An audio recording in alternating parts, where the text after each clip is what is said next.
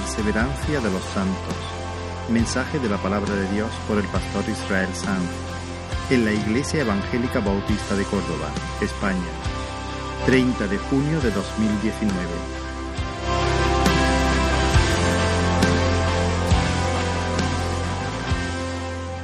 Apóstol Pedro, primera de Pedro capítulo 1 versículos, bueno, a partir del versículo 3. Primera de Pedro capítulo 1, desde el versículo 3 al, versículo 5. Y dice la palabra del Señor, bendito el Dios y Padre de nuestro Señor Jesucristo, que según su grande misericordia nos hizo renacer para una esperanza viva por la resurrección de Jesucristo de los muertos, para una herencia incorruptible, incontaminada e inmarcesible, reservada en los cielos para vosotros, que sois guardados por el poder de Dios mediante la fe para alcanzar la salvación que está preparada para ser manifestada en el tiempo postrero. Hermanos, hay una verdad que resuena de principio a fin a lo largo de toda la escritura. Ondea como una bandera en el Viejo Testamento y como una bandera en el Nuevo Testamento. Y esta es la, verdad, la salvación es del Señor. La salvación es del Señor. La salvación no es el proyecto ni la conquista de los hombres, no es de los ligeros, no es de los inteligentes, no es de los buenos, porque no los hay, no es de los fuertes, no es de los religiosos. La salvación no está en los astros, ni está en la iglesia, ni está en los altares, ni en los santos, ni en las vírgenes. La salvación no está en tu interior. La salvación es un proyecto de Dios, es una conquista de Dios, es un regalo de Dios. Suyo es el plan, suya es la gestión, suya fue la idea. Él la inicia, Él la completa. La salvación pertenece a nuestro Dios que está sentado en el trono y al Cordero, como dice Apocalipsis 7:10. Desde hace varias semanas venimos exponiendo torpemente, porque de este lado de la eternidad no se puede exponer una verdad tan gloriosa y, ser cabal. Pero venimos exponiendo lo mejor que sabemos, algo de esta doctrina, de esta verdad, de esta gran verdad, y la, la, estamos mirando desde diferentes ángulos. En el primer mensaje, que fue a principios de este mes, concretamente el 2 de junio, vimos que Dios Padre según su eterno propósito, antes de la fundación del mundo, cuando todo dormía en su mente, de forma libre, sin presiones y soberana, escogió en amor a algunas personas concretas de entre el número de todos los pecadores, para que en virtud de la obra de Cristo, su vida perfecta, su muerte vicaria, su resurrección poderosa, en virtud de la obra de Cristo y vinculados a la segunda persona de la Trinidad, el Hijo, el Cristo de Dios, nuestro Salvador, esas personas concretas llegaran a ser recipientes de su gracia y herederas de la salvación. Ahora, Dios no solamente fijó el propósito de su plan, el propósito de redimir a sus escogidos, Dios también estableció los medios por los cuales los redimidos alcanzarían la salvación. Y por una parte, para que los redimidos pudieran alcanzar la salvación, la segunda persona de la Trinidad, el Hijo de Dios, Jesús, el Cristo, tenía que encarnarse, vivir una vida, perdón, una vida perfecta, cumplir perfectamente las demandas de la ley, vivir como representante de esos escogidos, como Dios manda, y luego morir como sustituto de ellos bajo la maldición divina, cumpliendo las exigencias de la ley de Dios y de la justicia de Dios.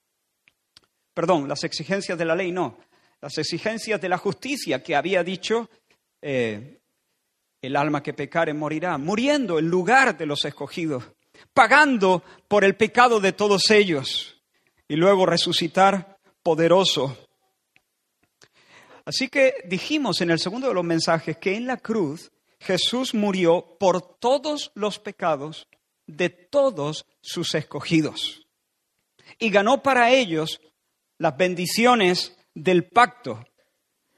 Así que Jesús en la cruz, al morir, no hizo posible la salvación de todos.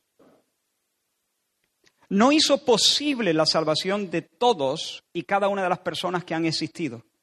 Hizo segura la salvación de aquellos que el Padre amó en la eternidad pasada y donó como ovejas de su prado al Hijo. Hizo segura, compró efectivamente la salvación de ellos. Eso fue lo que estuvimos viendo, como digo, en el segundo de los mensajes. Así que el Padre elige para salvación, la salvación es del Señor. El Hijo rescata al precio de su propia vida a esos escogidos, la salvación es del Señor. Y en el último mensaje de esta serie, que estuvo compartiendo el pastor Abraham, contemplamos la obra eficaz del bendito y amable Espíritu Santo. Él es el que opera en el alma de esos que Dios amó con amor eterno y aplica la redención que el Hijo ha comprado en la cruz. Él la aplica al corazón de ellos, venciendo nuestra resistencia. Si Él no la venciera, si Él no nos sedujera, permaneceríamos levantando nuestro puño contra Dios. Pero nosotros tenemos que decir, me sedujiste y fui seducido. Más fuerte fuiste que yo y me venciste. Y el Espíritu Santo vence la resistencia y aplica la redención, abriendo los ojos, infundiendo, impartiendo nueva vida y fe salvadora. Y mira cómo empieza nuestro texto. Bendito el Dios y Padre de nuestro Señor Jesucristo. No es para menos, ¿no? No es para menos. De hecho, con lo que ya hemos dicho hoy, podríamos volver a coger la guitarra y batir nuestras palmas de nuevo y seguir alabando al Señor. Éramos pecadores incapaces, impotentes de remediar nuestra desgracia. Estábamos en armas contra Dios, disparando nuestras flechas y nuestras balas contra Dios. Prisioneros de Satanás, hundidos y muertos en el pecado. Pero Dios, en lugar de barrernos al abismo, nos hizo renacer. Nos hizo renacer, nos recreó, nos regaló un nuevo Génesis, regénesis y ahora podemos mirar al pasado y decir que hemos sido recreados. Él nos hizo renacer. ¿Quién lo hizo? ¿Cuál es el sujeto de esta oración? Nos hizo renacer. ¿Quién? ¿Quién lo hizo? ¿Quién es el autor? Dios. Dios es el que imparte nueva vida. Esa, ese renacimiento no fue nuestra decisión, no fue el fruto de nuestro esfuerzo, no es el resultado de nuestra cooperación, es su obra soberana. ¿Y por qué? ¿Por qué Dios nos hizo renacer? ¿En base a qué? ¿A qué se debe esta gracia tan abundante derramada? ¿Qué vio Dios en nosotros? ¿Qué vio Dios en nosotros para concedernos esta gracia? No te confundas. Dios lo único que vio en ti fue pecado. No te confundas. Dios no te miró a ti. No lo hizo por ninguna virtud presente, no lo hizo por ninguna virtud que él veía en el futuro, no lo hizo por ningún potencial oculto que había en ti, no lo hizo porque en su presencia él sabía que tu alma se inclinaría hacia Cristo. En nuestro texto lo dice. Bendito sea el Dios y Padre de nuestro Señor Jesucristo, que según su... ¿Tienes el texto ahí? Debes tenerlo para asegurarte que lo que yo digo es fiel a la escritura, porque ninguna autoridad tengo aparte de ese libro. Según su grande misericordia, su grande misericordia. Esa es la razón, eso es lo que movió a Dios a dispensarnos una gracia así. Aleluya. Su amor sin mezcla, su amor sin límites, pero no solamente podemos mirar al pasado y decir, Dios me ha recreado, Dios me ha dado una nueva vida, también podemos mirar, ese pasaje mira hacia el futuro. Y podemos saber que hay una herencia reservada para nosotros en los cielos, una herencia que ni tiene taras, ni se deteriora, ni se devalúa. Y sin embargo, como dijo un pastor muy conocido en el pasado, hace siglos, ¿de qué provecho es dicha salvación que nos está reservado en el cielo como en un puerto tranquilo y seguro, cuando nosotros somos arrojados en el mundo sobre un turbulento mar en medio de mil naufragios. Es decir, ¿de qué me sirve saber, saber que hay una herencia que me está preparada en el cielo si no sé si voy a llegar allí? ¿Dónde está el consuelo en saber que me aguarda algo, que me aguarda la bienaventuranza en el cielo, si ahora mismo estoy en medio de mil naufragios, en un campo de minas, en un desierto espantoso, rodeado de pruebas, de tentaciones, pruebas por fuera, pruebas por dentro? ¿Cómo se ¿Cómo puedo, puedo encontrar consuelo en eso si realmente por momentos creo que no voy a llegar, no voy a ser capaz, no voy a tener la fuerza, ni la interés, ni las agallas suficientes para llegar allí? Ahora, hermanos, la pregunta es, ¿podemos estar seguros de alcanzar la salvación eterna? ¿Podemos vivir ahora en medio de nuestra situación concreta de ahora mismo? Ahí, en medio de tu situación, ¿podemos vivir confiadamente mientras transitamos este campo de minas? rumbo a las tierras de la promesa? Sí. Porque en ese pasaje no solamente se mira al pasado, miramos atrás, nos hizo renacer. Miramos adelante, nos está preparada una salvación que una herencia que no se marchita ni se contamina en el futuro, nos está guardada para nosotros en el cielo. Nadie puede quitárnosla. Pero miramos al presente. ¿Y qué nos dice ese pasaje acerca del presente? ¿Qué es lo que está ocurriendo en este preciso momento? En medio de esta feroz guerra espiritual que ruge alrededor nuestra, ¿qué es lo que está pasando en este momento? Somos guardados por el poder de Dios mediante la fe. Hermanos, todos los escogidos de Dios, redimidos en Cristo y a quienes el Espíritu de Dios ha impartido verdadera fe y ha impartido vida espiritual, son salvos y perseveran hasta el fin y pueden vivir las horas negras, las horas más negras, sabiendo que alcanzarán la meta, porque serán porque son y serán preservados en la fe por el poder de Dios, quien es el Todopoderoso. Los que han nacido verdaderamente de nuevo no pueden perderse definitivamente. No pueden perderse definitivamente. El Señor es mi pastor. Nada me falta. Él me guiará por sendas de justicia, por amor a su nombre. Y en medio de cualquier valle, aunque fuera un valle de muerte, siniestro, oscuro y profundo, Él estará conmigo. Hay alguien más entre las llamas y Él me infundirá aliento con su vara, con su callado. Ciertamente el bien y la misericordia me seguirán todos los días de mi vida Ciertamente, ciertamente, ciertamente, con toda seguridad, el bien y la misericordia me seguirán todos los días de mi vida y en la casa del Señor viviré para siempre. Las escrituras están llenas, llenas, saturadas, preñadas de pasajes que nos aseguran que si hemos comenzado la carrera, no seremos avergonzados, sino que alcanzaremos la meta. Déjame mencionar solo dos pasajes. Podríamos estar una semana sin, descansar, mencionando pasaje tras pasaje, tras pasaje, tras pasaje. Déjame mencionar dos. Uno de los grandes, uno de los más amados, Romanos 8, 28 al 39, pero solamente voy a leer del 28 al 30. ¿Podéis buscarlo, por favor? Romanos 8, 28. Este es un, texto que deberíamos aprender, atesorar en nuestro corazón, bucear en él. Romanos 8, 28. Y sabemos, sabemos, el cristianismo es una fe de certezas, certezas, certeza. No sospechamos, no imaginamos, no quisiéramos que no sabemos.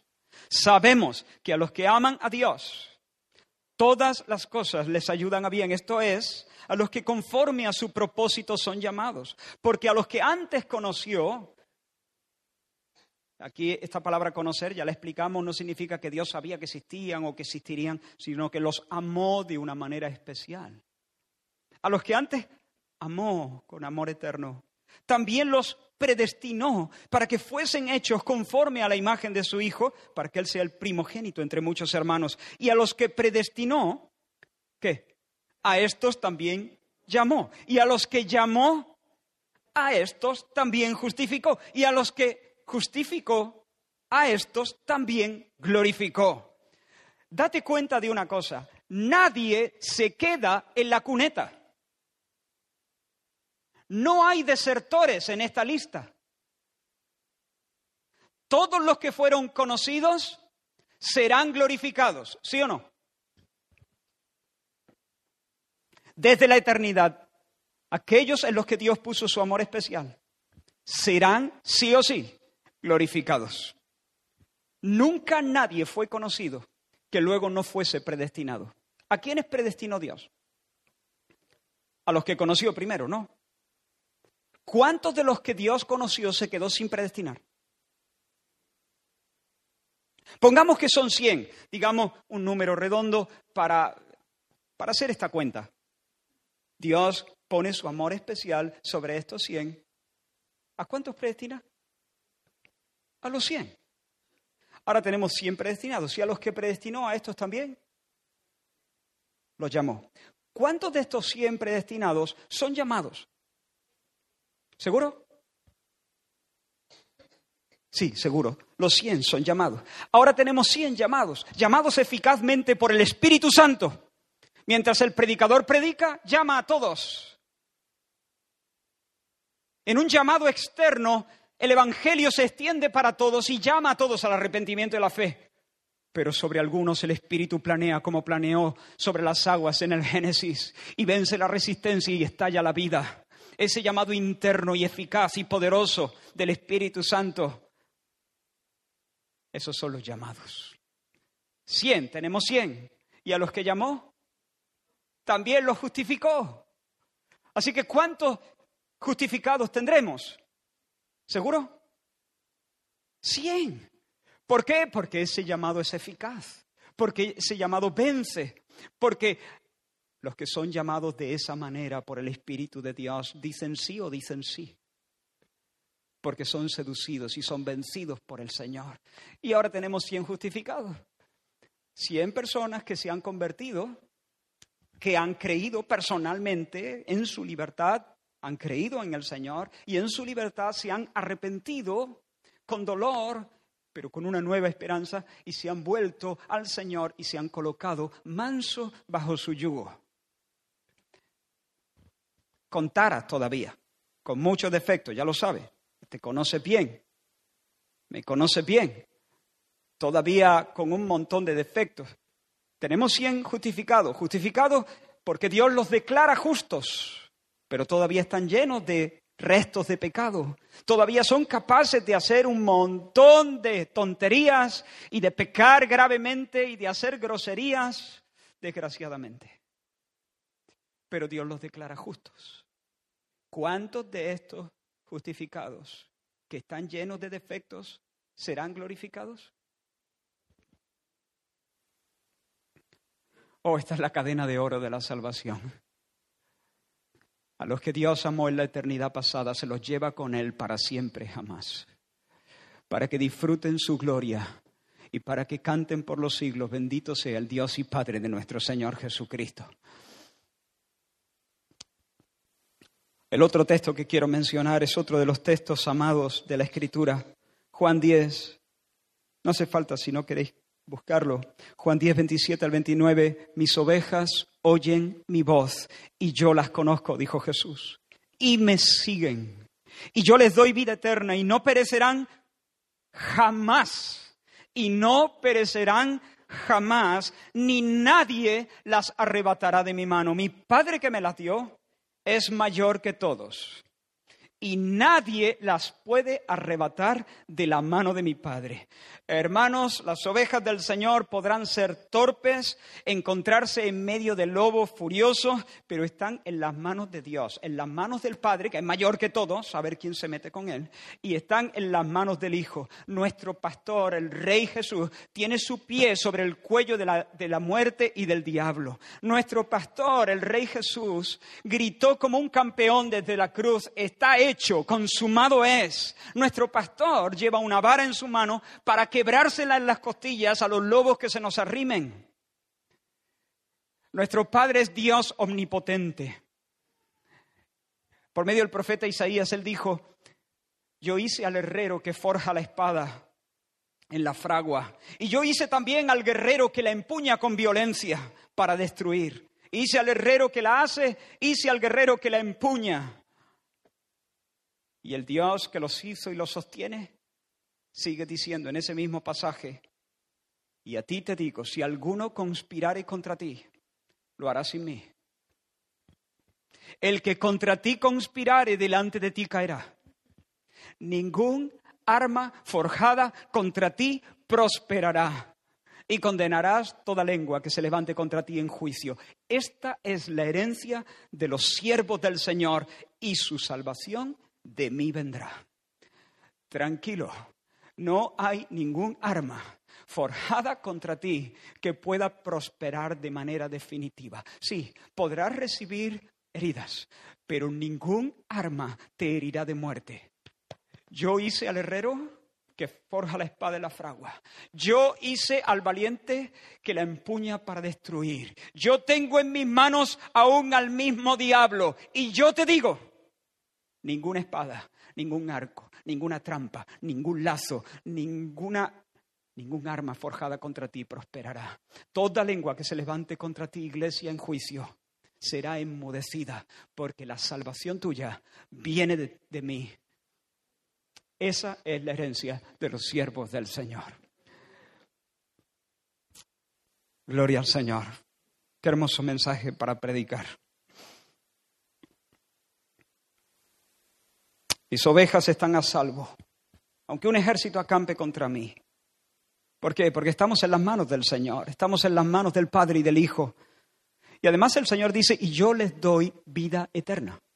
Y yo les doy vida eterna. Algunos han dicho, bueno, pero esto de vida eterna, esa, esa expresión eterna, en realidad debe entenderse como una como un tipo de vida, como una especial calidad o cualidad de vida. No es una vida sin fin, es una vida especial, la vida de Dios. Por supuesto, no les voy a discutir que es una vida especial de una cualidad y de una calidad especial, indiscutible, pero el término que se usa aquí significa sin fin. Una vida sin fin. Yo les doy una vida que no acaba. Yo les doy una vida que no termina que no caduca, sin fin. Y de hecho, esa idea contrasta con, con perecer. Dice, yo les doy vida eterna y no perecerán jamás. Está más, está más claro que el agua, ¿no?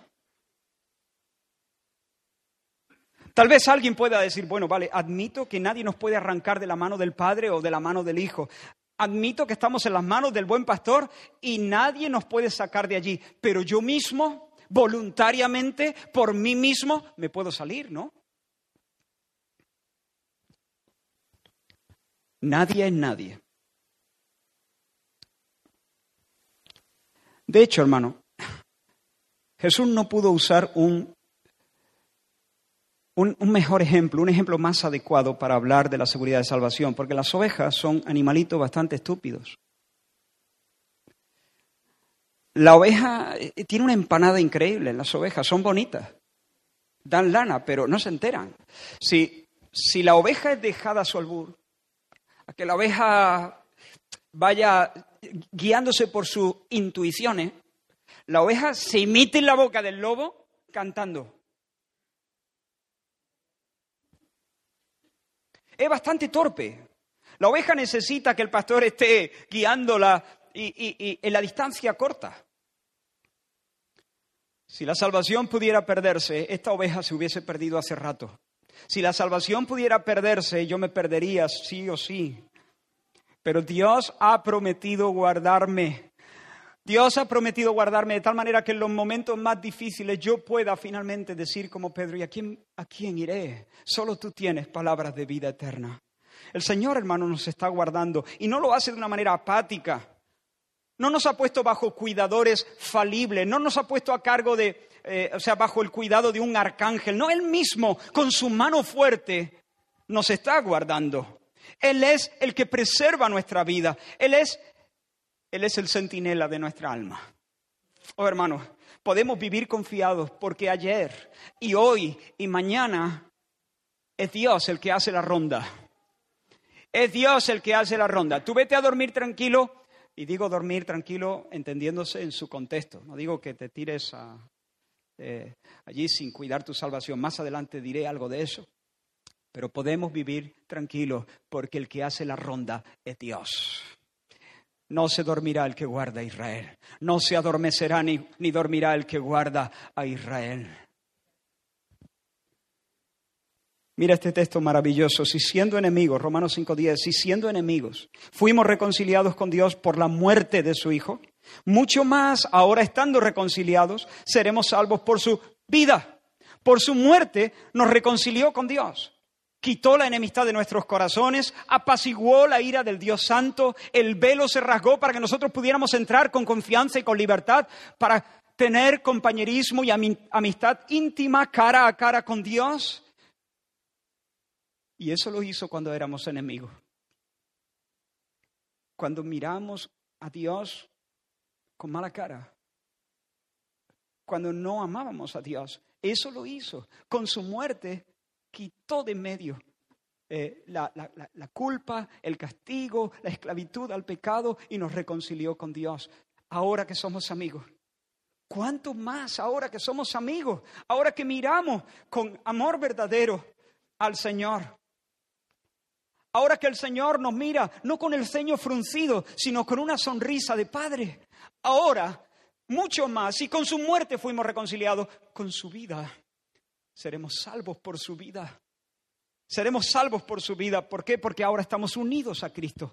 Como el pámpano está ligado a la vid, como el cuerpo está ligado a la cabeza, recibimos a través de Cristo el suministro inagotable del Espíritu de vida, del Espíritu Santo, y somos salvados, y somos preservados, y somos sostenidos, y somos corregidos, y somos encaminados.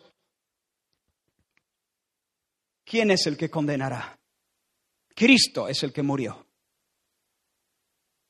Pero no solo murió, más aún, el que también resucitó, Romanos 8:34. El que además, y ponga atención ahora, está a la diestra de Dios, el que también intercede por nosotros.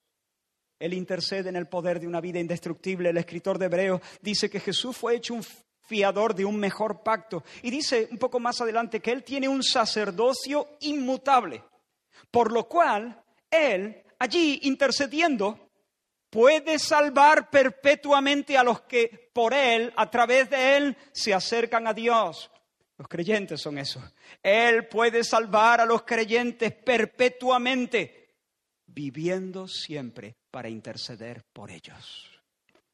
Hermanos, tenemos un gran sumo sacerdote, inocente, sin mancha, apartado de los pecadores, inmortal. Tenemos un sacerdote en la brecha. Tenemos un abogado que se sienta a la diestra de la majestad de las alturas. El hecho de que se sienta allí es una imagen de su poder. Alguien que se sienta a la derecha de Dios es alguien que tiene toda la autoridad. Tiene todo el poder, tiene toda la prerrogativa, tiene todo el derecho.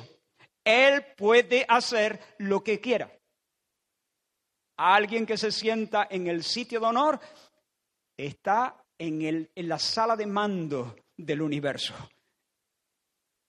Pero no solo se sienta a la diestra de la majestad de las alturas, Él intercede por nosotros. El hecho de que esté sentado allí habla de su poder. El hecho de que interceda por nosotros habla de su querer.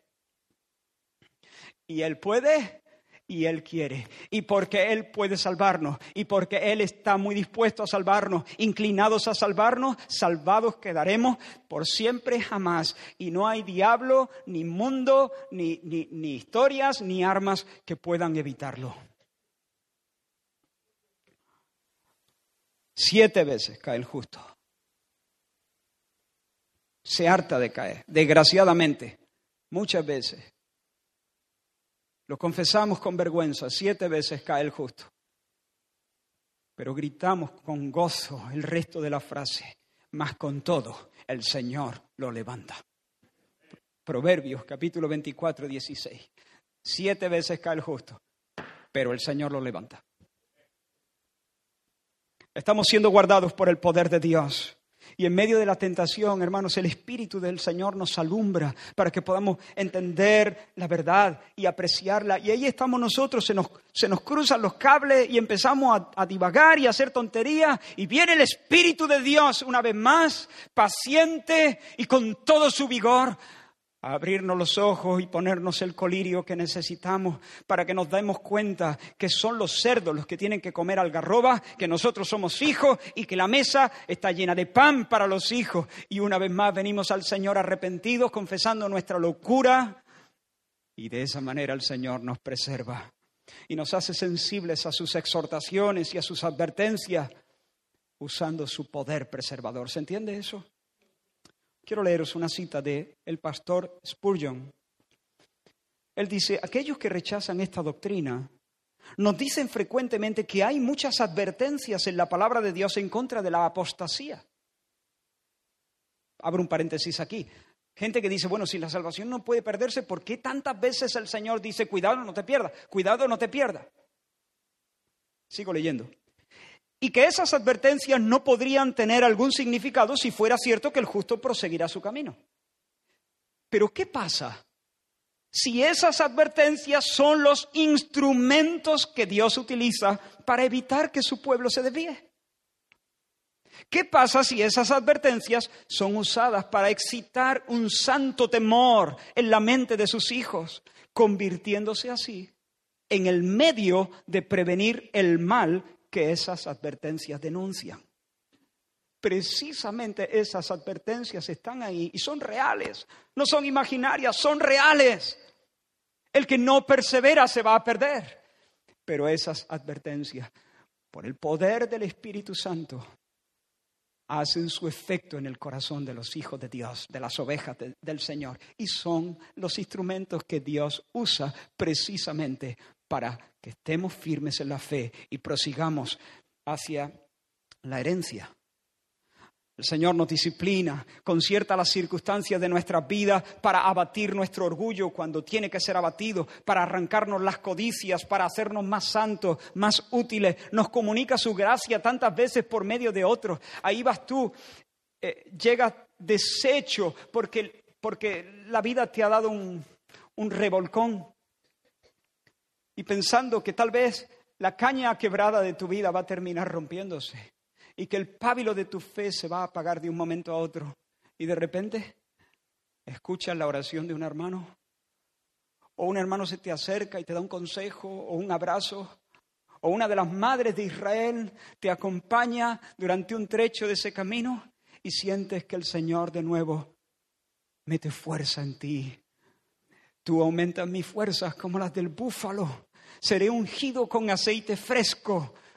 Y cuando pensaste que había llegado al final, cuando pensaste que ya ibas a ser uno más en la lista de los apóstatas, el Señor vino y te socorrió y te levantó de nuevo y te puso en alto. Bendito sea el nombre del Señor. Estamos siendo guardados por el poder de Dios para evitar que nos descarrilemos y que nuestros enemigos nos destruyan y se rían de nosotros. Podemos decir con el salmista, por esto orará a ti todo santo en el tiempo en que pueda ser hallado.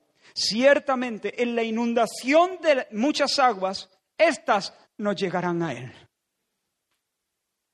Tú eres mi refugio. Salmo 32.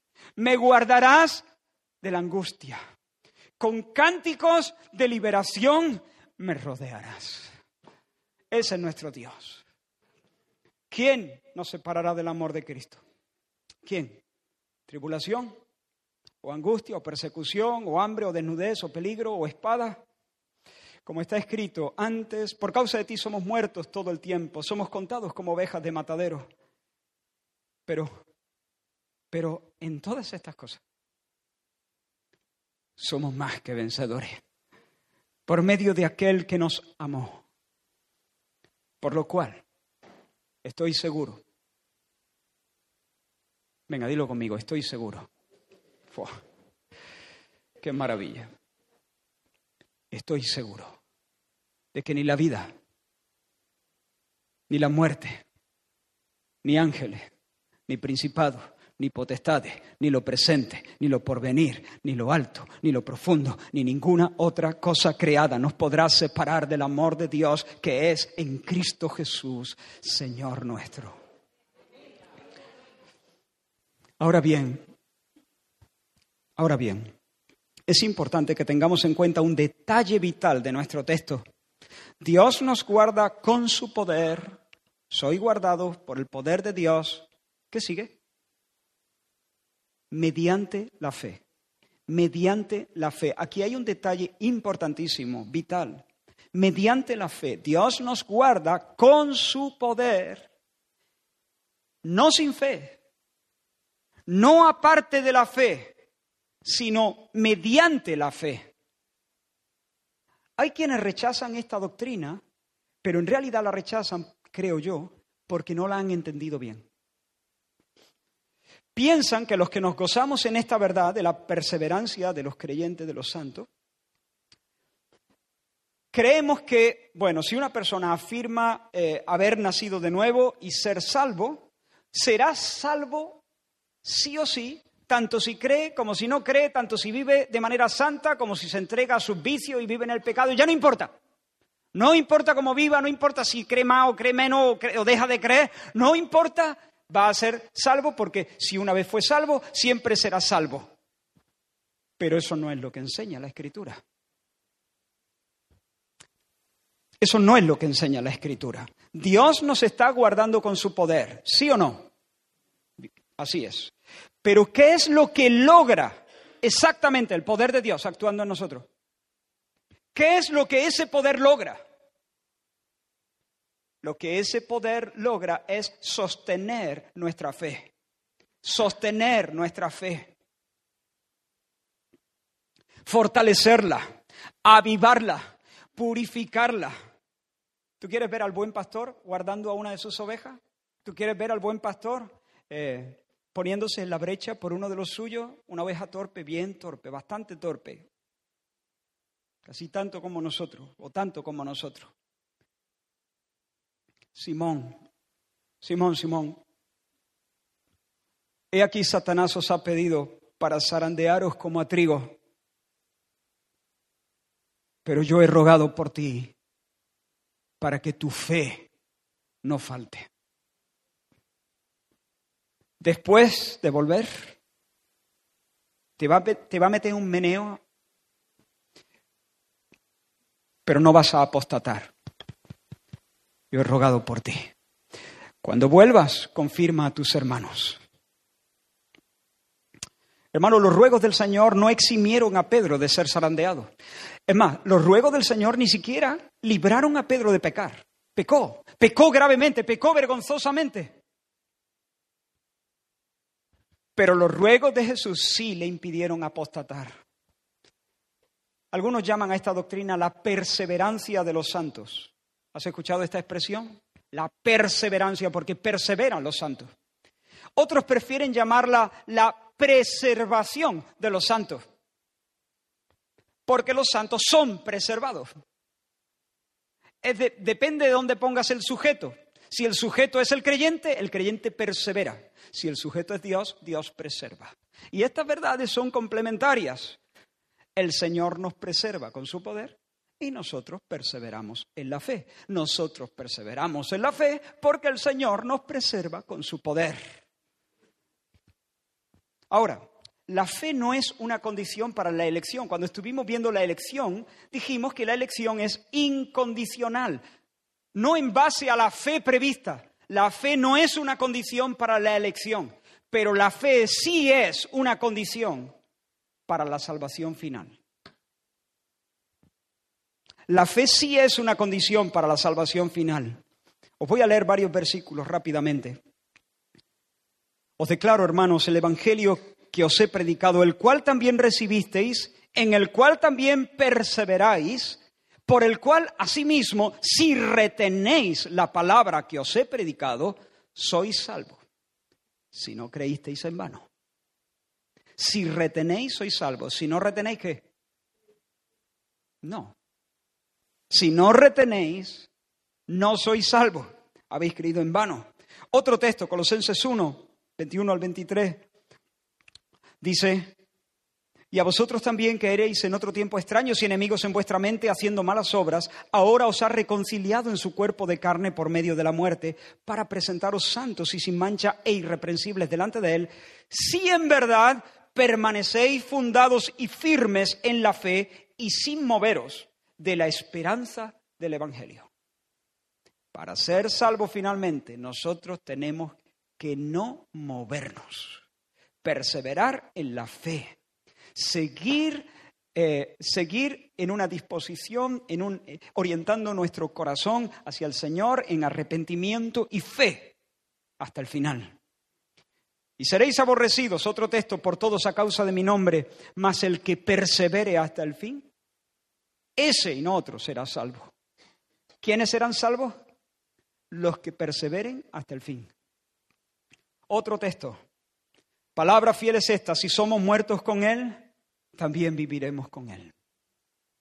Si sufrimos, esta palabra, este término griego, sufrimos ahí, sería mejor traducirlo. Bueno, está bien traducido, lo que pasa es que esa palabra sufrir para nosotros generalmente tiene una connotación más un poco diferente que la que el autor está usando ahí. Más bien se debería traducir, para que nos entendamos mejor, si perseveramos, o quizá mejor, si resistimos, si resistimos, también reinaremos con Él. Si le negaremos, Él también nos negará. Reinaremos si resistimos. El que venciere el que venciere no sufrirá daño de la segunda muerte. El que venciere. Pero hermanos, una buena noticia. Alguno está diciendo, espera, espera, que me he perdido, que... Pero no era que había seguridad y certeza y ahora me pone el acento en mí, uy, uy, que otra vez estoy temblando. Tú tienes la responsabilidad de perseverar, pero nuestra fe es sostenida no con nuestros propios recursos, sino con el poder de Dios. Vosotros sois guardados por el poder de Dios mediante la fe. Ese poder, ese, esa acción bendita y poderosa del Señor, lo que logra es que nuestra fe no falte, que nuestra fe sea purificada, fortalecida, avivada momento tras momento. Y aunque por momentos podamos caer y ofender al Señor gravemente, y dar muchas vueltas en el camino de la salvación. Finalmente el Señor se ha comprometido en sostener nuestra fe y hacer que, llegamos, que lleguemos al final. Es como el padre que le dice a su niño de cinco años, hijito, mañana es el cumpleaños de mami, quiero que le compre un regalito. Y luego, acto seguido, el padre, ¿qué hace? Ah, abre la cartera y le da el dinero. Por supuesto que le da el dinero. Es más, con cinco años no solamente le da el dinero, lo acompaña a la tienda, le sugiere el regalo, le recuerda la fecha. ¿Es el niño el que se lo compra? Sí. ¿Y quiere el padre que el niño se involucre? Sí. ¿Y quiere que ponga su corazón en eso y de alguna manera colabore y participe? Sí pero es a costa de los recursos del padre y no del niño, que el niño podrá hacerle un regalo a su, a su madre. ¿Quiere el Señor que nosotros eh, participemos? Sí. ¿Quiere que seamos parte de la legión de vencedores? Sí. ¿Quiere que lleguemos sudados al cielo? Sí. Pero Él nos recuerda la fecha, nos da el dinero, nos lleva a la tienda, nos sugiere el regalo. Él nos acompaña, Él lo hace, Él sustenta nuestra fe. Quiero poneros un ejemplo que ya he puesto en algún otro mensaje, si no recuerdo mal, una o dos veces. Eh, y esta posiblemente no será la última, porque es un pasaje espectacular que para mí eh, comunica esta verdad como pocos. ¿Recuerdas cuando Dios le había hecho la promesa a Abraham de darle un hijo, un heredero, y, de bendecirlo y hacerlo una bendición para todas las familias, para todas las etnias de la tierra. Abraham envejecía y veía que, que la promesa no llegaba a su cumplimiento. Y luego eh, tuvo que entrar en batalla contra uno de los gallitos de la zona, que Dorlaomer era un rey que tenía asustado, que, tenía que era un jefe de un clan grande de allí y tenía atemorizado a, todos los, a toda la zona. Y bueno, no quiero extenderme. Finalmente él, para librar a su sobrino Lot, entró en guerra contra Kedorlaomer y en realidad movió el avispero. Eh, eh, Abraham seguramente estaba un poco asustado y en esas circunstancias la promesa no se cumple. Le he tocado, si se me permite esta expresión, las narices a Kedorlaomer, estoy frito, mm, me parece a mí que me he metido ya en un callejón sin salida. En esa circunstancia, Dios, Dios aparece y le dice, Después de estas cosas vino la palabra del Señor a Abraham en visión diciendo, no tengas miedo, Abraham, yo soy tu escudo. Y tu galardón será sobremanera grande. Y respondió Abraham, Señor, grande mi galardón. ¿Y qué me vas a dar? Porque me has prometido un hijo y no viene. Me va a heredar un, criado que tengo entre, entre nosotros criado en casa y ese finalmente va a ser mi heredero. El Señor le dice, no, Abraham, no te confundas. Yo te prometí un hijo y un criado no va a ser el que te herede. Va a ser un hijo que nazca de tus lomos. Claro, Abraham era un hombre de fe, pero ahí le pidió al Señor, no, no, se contuvo, le dijo, Señor, mmm, fírmamelo. No está bien hacer eso con Dios. No está bien. Eso no está bien. Pero Abraham lo hizo y Dios es muy paciente. En un sentido, decirle a Dios, fírmamelo, eso es una ofensa. Pero Abraham le dijo, ¿en qué sabré? ¿Cómo, cómo lo sé? ¿Cómo sabré que esto se va a cumplir? Dame una señal, fírmamelo, confírmamelo, séllalo. Y entonces Dios dijo, mira lo que Dios dijo, tráeme una becerra de tres años y una cabra de tres años y un carnero de tres años, una tórtola también y un palomino. Dice, ahí va. ¿Qué, ¿Qué, es lo que está pasando aquí? Y mira, mira cómo dice, y él tomó todo esto y los partió por la mitad y puso cada mitad una enfrente de otra. Tú dices, qué raro, qué raro es esto, ¿no? Abraham le, pide a Dios que se lo firme y Dios le dice, tráeme todos estos animales. ¿Qué es lo que está pasando aquí? Nosotros cuando queremos, eh, queremos concretar acuerdos, vamos al notario. Y allí certificamos todo eso con una firma delante de notario y eso pues tiene una validez mucho más importante. Dicen que hubo, que hubo un tiempo donde los acuerdos se cerraban con un apretón de manos, pero desgraciadamente es más, hoy parece ser que ni las firmas. Ni las firmas. Ya mismo ni los notarios. Viviremos en una tierra de caníbales, en la selva, en la ley del más fuerte y del más astuto. Qué asco.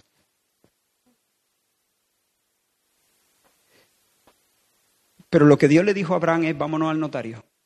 Claro, nosotros hoy en día vamos al notario, pero en las culturas orientales de, la época de Abraham eran culturas mucho más visuales, más aparatosas. Y, se, armaba, se armaba una escenografía de este tipo. Los que querían concertar un acuerdo hacían lo siguiente. Tomaban una serie de animales, los partían por la mitad, levantaban un altar aquí y ponían la, mitad de los animales descuartizados, levantaban otro altar enfrente y ponían la otra mitad. Así que estipulaban los términos del pacto, se tomaban de las manos, los dos eh, que estaban entrando en ese acuerdo, en esa alianza, se tomaban de las manos y pasaban en medio de los animales cortados.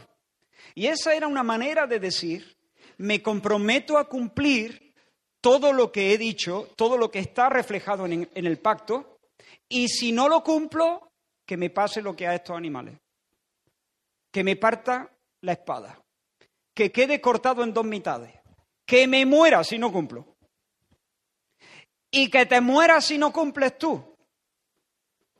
Y ambos pasaban de la mano entre los animales cortados. Y así cuando pasaban quedaba sellado el acuerdo. Pues bien, dice la escritura que Abraham preparó los animales en los altares. Y de repente se hizo una oscuridad y ahí el Señor estuvo revelándole una serie de cosas. Y venían aves de rapiña para comerse la carroña de los animales y Abraham las espantaba esperando nuevas instrucciones. Pero al caer la tarde, cuando ya anochecía, dice que Abraham quedó, quedó durmiendo y pero dice que sucedió que puesto el sol y ya oscurecido se veía un horno humeando y una antorcha de fuego que pasaba por entre los animales divididos. En aquel día Jehová hizo un pacto con Abraham diciendo a tu descendencia daré la tierra. Hermanos, lo sorprendente de este evento es que a la hora de firmar, solo Dios firma. Solo Dios pasa entre los animales. Y no se puede ser más misericordioso y no se puede ser más generoso. Ahora quiero que entiendas una cosa y, que no te confundas aquí. Cuando Dios pasó por entre los animales divididos, lo que Él está diciendo es, Abraham, yo juro por mi nombre y por mi honor que voy a cumplir mi pacto, que voy a cumplir la promesa que te he dicho, y si no, que me muera yo. Y ahora vuelve a pasar Dios. No pasa Abraham. Pero Dios no dice, Abraham, y juro por mi nombre y por mi honor que también voy a cumplir tu parte. No, eso no es lo que significa el paso de Dios. Lo que significa es esto. Yo juro por mi nombre y por mi honor que voy a cumplir mi parte del pacto y voy a cumplir mis promesas. Y juro también, por mi nombre y por mi honor, que me encargaré de que tú cumpla la tuya. Si yo no cumplo, que yo me muera. Si tú no cumples, que yo me muera. Eso es lo que hizo Dios.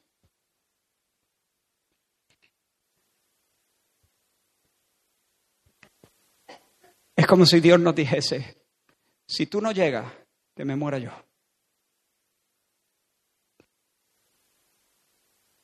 Ese es el pacto, ese es el, esa, esa es la naturaleza del nuevo pacto que el Señor ha concertado por nosotros. Yo pondré mi espíritu en vuestros corazones y haré que andéis en mis caminos. ¿Quién andará en los caminos del Señor?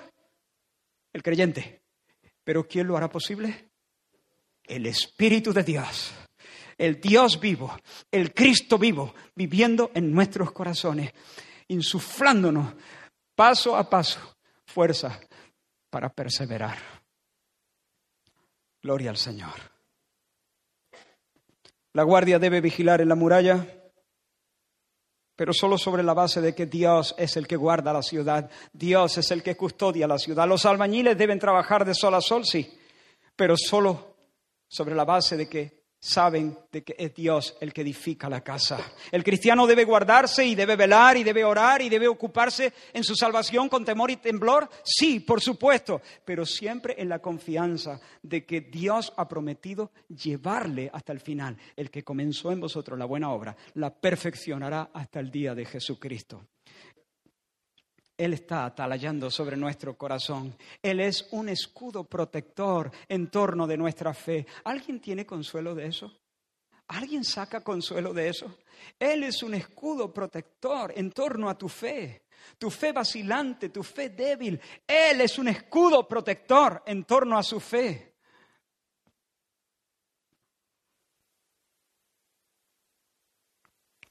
Él es el que hace nuestros pies como de siervas.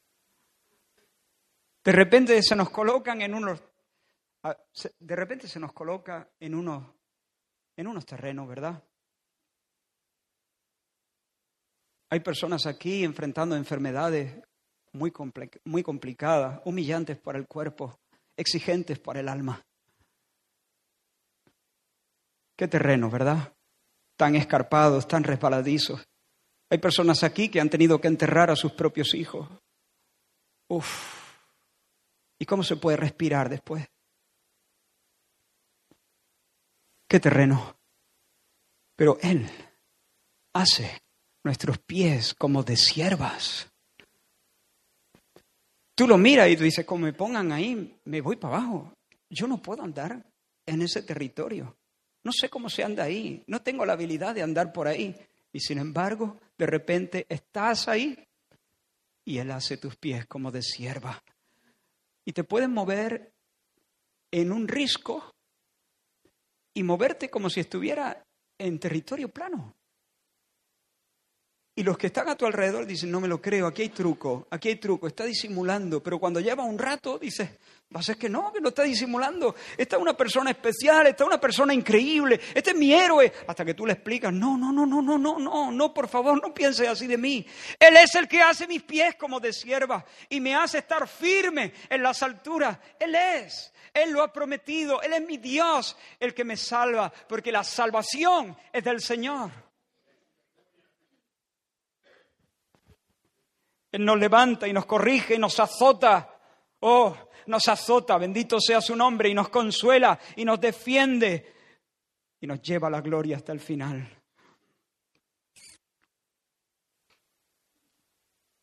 ¿Y cómo sabemos que tenemos fe verdadera? ¿Cómo sabemos que tenemos esa fe que Dios ha prometido preservar? Nosotros sabemos que le conocemos y guardamos su mandamiento, dice Juan. El que dice yo le conozco y no guarda sus mandamientos, el tal es mentiroso y la verdad no está en él. Pero el que guarda su palabra, en ese verdaderamente el amor de Dios se ha perfeccionado. Y por eso sabemos que estamos en Él. Todo aquel que permanece en Él no practica el pecado, dice un poco más adelante. Todo el que practica el pecado no lo ha visto ni le ha conocido. La verdadera fe, hermanos, es aquella que, es, que obra por amor. La verdadera fe siempre obra por amor. La verdadera fe no es algo intelectual, mecánico, frío, inerte, que simplemente te sirve para escribir una frase o para declarar algo con la boca. La verdadera fe ama a Dios, la verdadera fe ansía obedecer a Dios, la verdadera fe quiere obedecer la palabra. La verdadera fe estima como un tesoro la gracia para poder andar como Él anduvo. La verdadera fe no practica el pecado, la verdadera fe ama a los hermanos, se interesa en la iglesia del Señor. La verdadera fe ama la santidad, ama la santidad. No estamos hablando de perfección. Pablo, el apóstol, estaba siendo guardado por el poder de Dios y sin embargo él mismo tuvo que decir no que lo haya alcanzado ya ni que ya sea perfecto. ¿Pero qué? Prosigo. Prosigo, prosigo.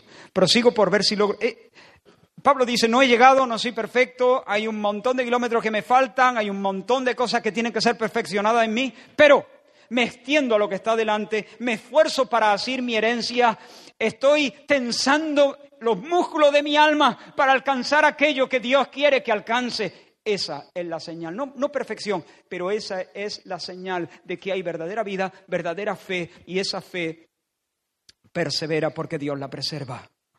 La, la, verdadera fe vence al mundo. Esta es la victoria que ha vencido al mundo. ¿Qué?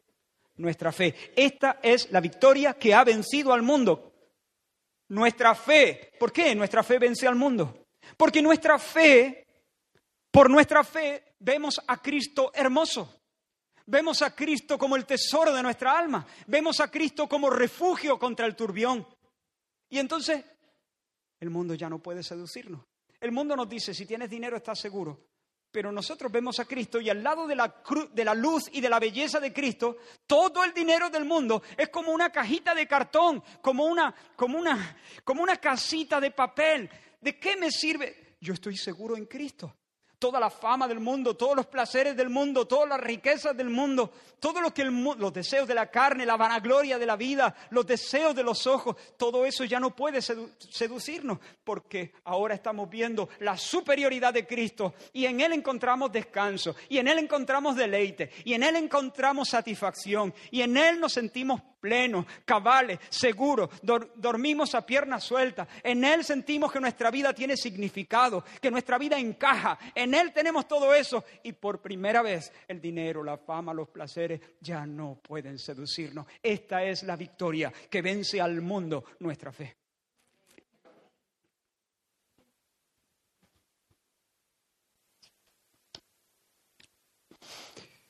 Ayer fuimos regenerados, mañana entraremos en plena posesión de la herencia. Pero ¿qué pasa con hoy? ¿Qué pasa esta tarde? Ahora cuando salgas de aquí y tengas que enfrentar todo lo que estás enfrentando en este momento. Pues hoy, en medio de los afanes y de las tormentas, somos guardados por el poder de Dios, Dios Todopoderoso. Si algunos se apartan, porque es verdad que algunos se apartan, algunos apostatan de la fe. Ayer levantaban entre, entre el pueblo del Señor sus oraciones, pero hoy se burlan del Señor y de sus caminos. Todos conocemos personas que un día confesaron a Cristo, incluso predicaron su nombre en medio de, de las plazas. ¿Qué podemos decir acerca de ellos? Lo que la Biblia dice, su fe era superficial, su fe era temporal, su fe era tan, bueno, a menos que vuelvan. Porque es verdad que un verdadero creyente puede estar separado del Señor en ese sentido, en el sentido experimental, eh, durante un tiempo y puede hacer muchas locuras. Pero si no vuelven, podemos decir que su fe era cosmética, tan estéril como la planta que creció entre pedregales que se marchitó en cuanto el sol la miró. Podemos decir de ellos, como dijo el apóstol Juan, salieron de nosotros porque no eran de nosotros. Porque si hubieran sido de nosotros, sigue diciendo el apóstol, habrían permanecido con nosotros, pero salieron para que se manifestase que no todos son de nosotros. Y cuando se presenten delante del Señor, porque tendrán que presentarse delante del Señor, no le escucharán decir, os olvidé le escucharán decir, nunca os conocí, nunca, jamás os conocí. Así que un verdadero cristiano no puede perder su salvación. Es posible que pierda el gozo de la salvación. Es posible que pierda la seguridad subjetiva de la salvación. Es posible que un verdadero cristiano que está salvo en Cristo pueda sentirse perdido un día sí, otro no. Si esa es tu experiencia, te animo a que bucees en la Escritura hasta que el Espíritu de Dios robustezca tu fe y disfrutes del gozo de la salvación. Pero eso es posible. Hay muchas personas que van a entrar de cabeza al cielo por la gracia del Señor, que han vivido toda su vida en angustia, toda su vida en duda si eran salvos o no. Y eran tan salvos como el Señor, como el apóstol Pablo. Estaban tan ligados al Señor Jesús como como Pedro o, cualquier otro. Un cristiano puede sufrir graves caídas, pero jamás podrá caer definitivamente de la gracia. ¿Tiene fe? ¿Crees que Jesús es el Cristo?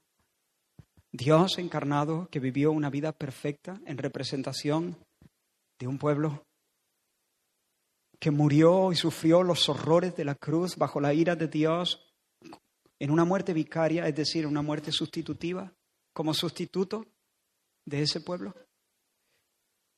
¿Crees que murió por tus pecados? ¿Crees que resucitó por el poder de Dios y se sentó como el rey soberano? Y reina y tiene todos los derechos. ¿Estás dispuesto a ponerte bajo su yugo?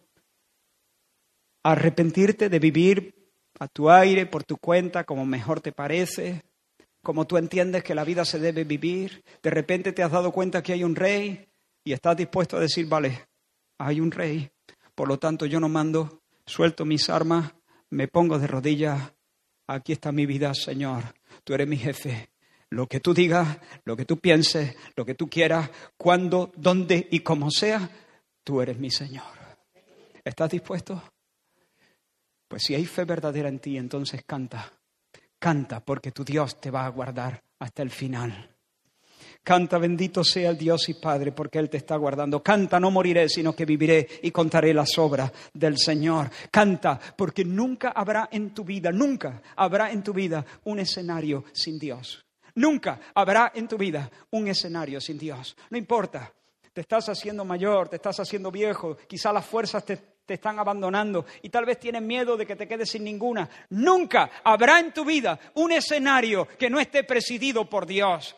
A lo mejor te asusta la muerte o la enfermedad o el dolor o el dolor de los tuyos. Nunca habrá un escenario donde Dios no esté presente, guardándote como a una ovejita torpe, pero muy querida. ¿Crees que el Señor te ha amado con amor eterno?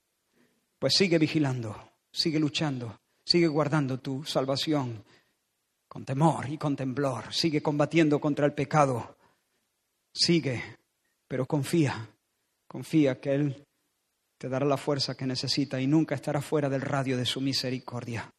Cuando pongas tu cabeza en la almohada esta noche, piensa que no es tu manita la que se aferra a Él, es su mano poderosa la que te tiene asido a ti. ¿Sabes que creo que en general, y estoy terminando ahora, en general creo que podría decir quién es de Cristo y quién no, examinando las respuestas de los corazones a esta enseñanza. Salomón supo discernir quién era la madre verdadera de un bebé al mirar cómo reaccionaron y, cómo decidieron en cuanto a ese bebé. ¿Recordáis? Salomón había propuesto partir a un niño por la mitad porque dos mujeres se lo disputaban y decían, no, este es mío, es mío, yo lo di a luz. La otra decía, no, no, es mío, es mío, yo lo di a luz. Y Salomón dijo partirlo por la mitad y una mitad para cada una. Una de ellas inmediatamente dijo, no, no, no, no, no, no, no, no, que no lo partan, que se lo quede ella, que se lo quede ella. Salomón dijo, dáselo a ella porque esa es la madre, porque esos sentimientos son propios de una madre. Una madre nunca callaría ante la insinuación de partir en dos a su bebé. Bien, pues yo atendiendo a cómo reaccionéis a esta doctrina, puedo decir si sois de Cristo o no. Si tú estás aquí y escuchando estas verdades, tu alma se levanta en alabanza al Señor, en admiración al Señor. Si sientes que tu corazón se llena de afecto cálido hacia el Señor, si eres movido a luchar por tu salvación, a entregarte, a consagrar tus fuerzas, tu vida, ya te lo digo, eres de Cristo porque esos sentimientos brotan de un corazón renacido, que eso ya, que lo, sé yo. Si tú miras esa doctrina y la consideras como una especie de salvoconducto para, ah, bueno, vale, estupendo, genial, esto, te estás frotando las manos y dices, bueno, la gloria es mía, sí o sí, voy al cielo, así que no tengo que estar tan preocupado por mi por mis defectos, los defectos de mi carácter y mis pequeños vicios y eso, al final me voy al cielo. No eres de Cristo. No lo eres. Lo quiero decir con la mayor gravedad. No lo eres. Un corazón renacido no piensa así, no siente así. Si durante el mensaje tú has sentido eso, asústate, asústate. Yo quisiera aterrorizarte en esta mañana. No te vayas de aquí sin asegurarte que eres de Cristo. Arrepiéntete. Pon tu corazón en el Señor. Si esta doctrina ha hecho que te sientas más ligero de carga y decir, ah, bueno, fenomenal, yo yo confieso a Cristo, salvo siempre salvo y tal. No, tú no has entendido. Tú necesitas encontrarte con el Señor, tú necesitas que Él imparta vida a tu corazón para que tus afectos sean conformes al corazón del Señor. Si tienes alguna duda, eh, iba a decir aquí estamos los pastores de la iglesia, pero hoy solamente estoy yo. Pero hay hermanos maduros, acércate a cualquier hermano maduro, pregunta, eh, escríbeme un WhatsApp podemos charlar, quedar a tomar un café, hablar sobre estas cuestiones, orar sobre ellas. Ah, pero es mi oración que la iglesia sea muy fortalecida y muy consolada. ¿Por qué no terminamos cantando, y así, esta canción de Hay alguien más entre las llamas? Yo creo que cuando la escuché pensé, ¿está bien? ¿Está bien por ti? ¿Sí? Vamos a adorar al Señor.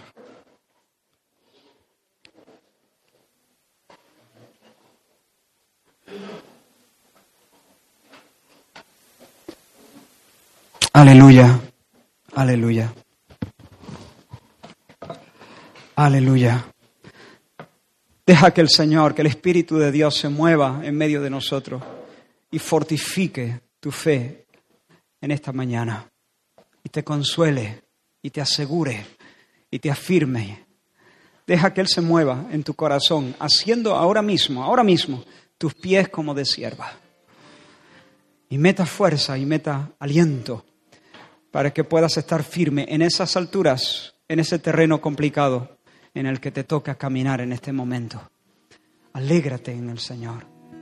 Fija tus ojos en Cristo, tan lleno de gracia y amor. Y lo